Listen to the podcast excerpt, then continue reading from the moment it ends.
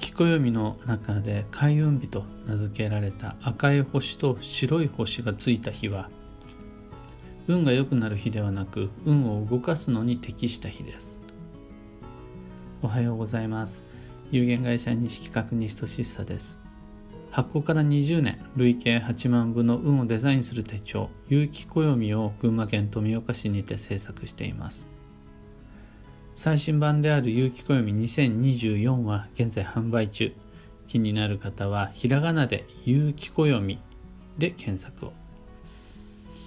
でこのラジオ聞く暦では毎朝10分の暦レッスンをお届けしています。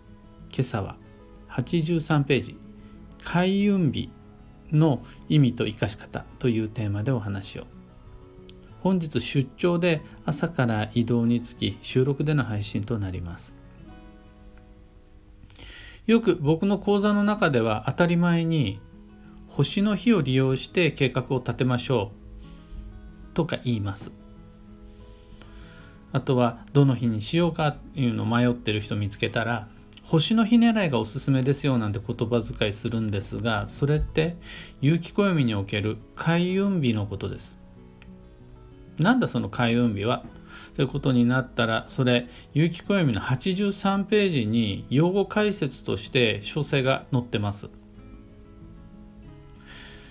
開運日には2種類があって1つ目が月番と日番が全く同じ配置で重なる日。これカレンダーの上では赤星をつけて目立たせてあります。で2つ目が年番と日番が同じ配置で重なる日。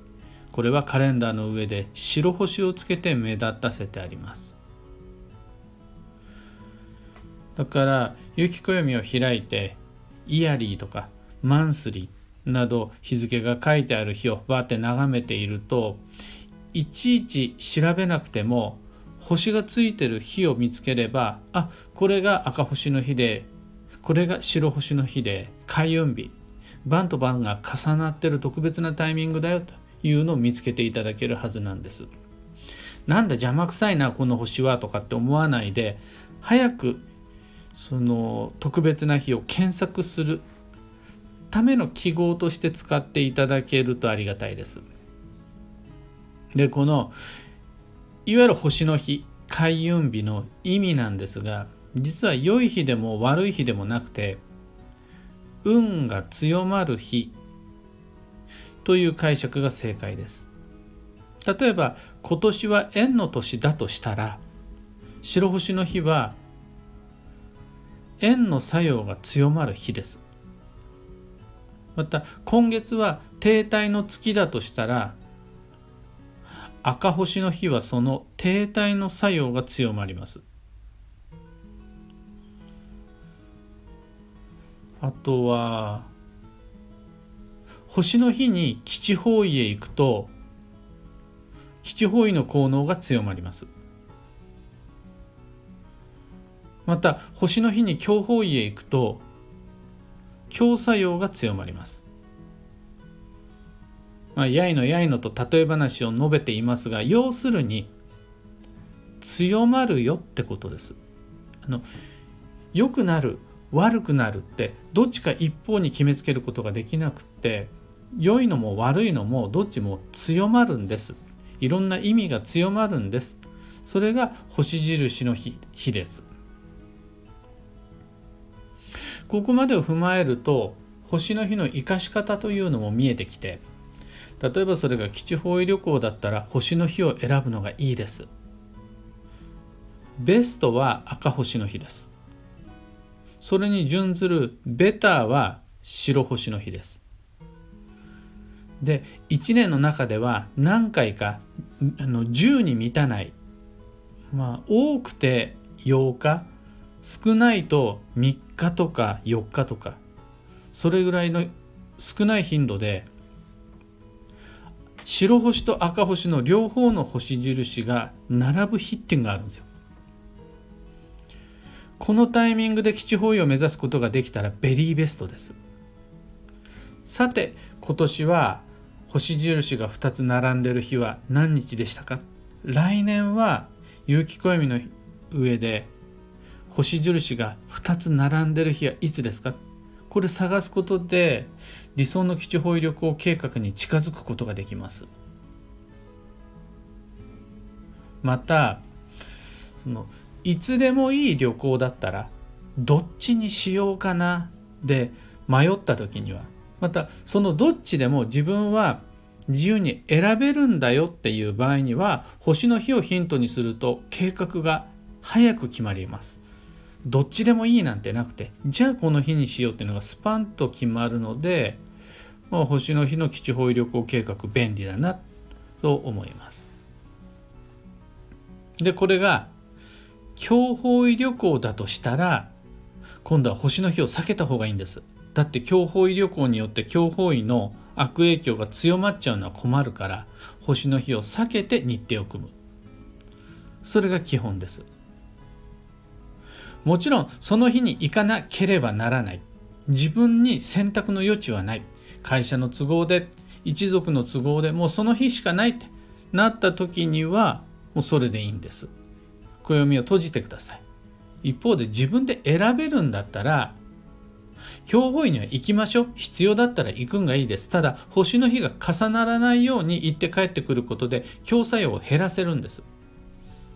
だからどうせ今日なんだからいつだっていいやじゃなくて選べるんだったらじゃあこの日を避けてこの日までに行こうこの日の後に行こうとすればより良い強法医計画が立ちます。また方位だけじゃないんですよね星の日の使い方って。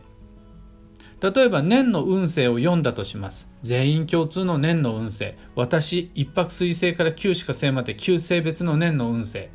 年の運勢を読んだとします。でそこに書いてあることをヒントに何かしらの目標を立てたとします。そしたらその目標につながることを実行選択するのに白星の日が最適です。大体9日に1回巡ってくるのでいつでもいいやじゃなくてよしこの今年の目標はこの白星の日にやろう買おう見よう決めよう。これでその年の計画を立てやすくなります。例えばで言うならばじゃあ今年の運勢のところで例えばですよダイエットっていうのが基地今年の一泊水星はダイエットが基地。今年の時刻土星はダイエットして基地って仮に書いてあったとしたならばじゃあいつからダイエットしようか。またそのダイエットに役立つような食材習慣いつから始めようかいつ購入しようか。また途中で途絶えていたダイエットをいつから再開しようか。年の運勢でダイエットって書いてあるからよし今年はダイエットの年にするぞ。でその計画を立てるとしたら白星の日を選ぶのがいいです。今度は年の運勢じゃなくて今月の運勢を読んだとします。1年12ヶ月ある中で今月の私の運勢今月の全員共通の運勢を読んだとします。でそこに書いてあることを意識して何か注意する。何かをやる選ぶ投資する。としたならば赤星の日を選ぶのがいいです。なぜならば赤星の日は月の作用が強まるからです。そんな風にして自ら選択することで運を開く運を動かすのに適した日が星の日であり開運日です。この開運日という響きからなんとなくいいことが起こりそうだなっていうラッキーデーだと思い込んじゃう人も多いんですがそれ誤解です。開運日とはその読んで字のごとく運を開く日。なのでのどうやって動くかどうやって選ぶかによって自ら運を開くことができる。これが星の日の意味合いです。そもそも実は有機暦の中に運が良くなる日って載ってないんです。当然運が良くなる月とか運が良くなる年もないから載せられないんです。載ってないんです。そんな都合の良い運勢は探したところで一生涯巡ってこないです。運とは良くなるのに期待するのではなくてそしてそれを待つのではなくてよくするように工夫すべきもの。これが弊社の基本コンセプトです。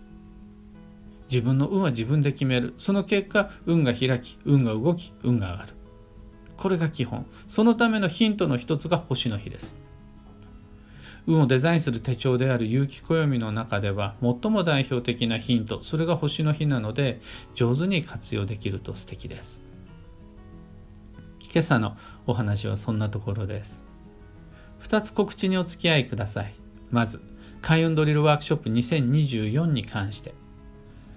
昨夜火曜日21時からの恒例の配信にて運を動かす行動計画それと運を癒す行動計画そして運を動かし始める行動計画。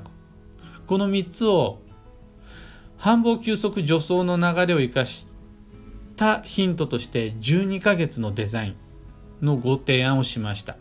3つの課題に従って計画を練っていくことで来年度12ヶ月の繁忙休息助走の流れを捉えることができますよっていうワークをしましたなんかそんな感じで、ここからはどんどんどんどんとより具体的で詳細で、何月に何をして、何月は何を控えるか、みたいな課題が続いていきます。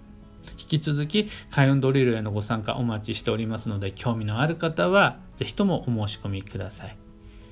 次に、東京鑑定会に関して、カレンダーの上での年内最後の機会が12月27日となります。現在はお昼を中心に予定が埋まり始めて、11時半、12時半、1時半がもう埋まったのかな。そうすると、その前の時間帯とその後の時間帯はご予約受けたまることができます。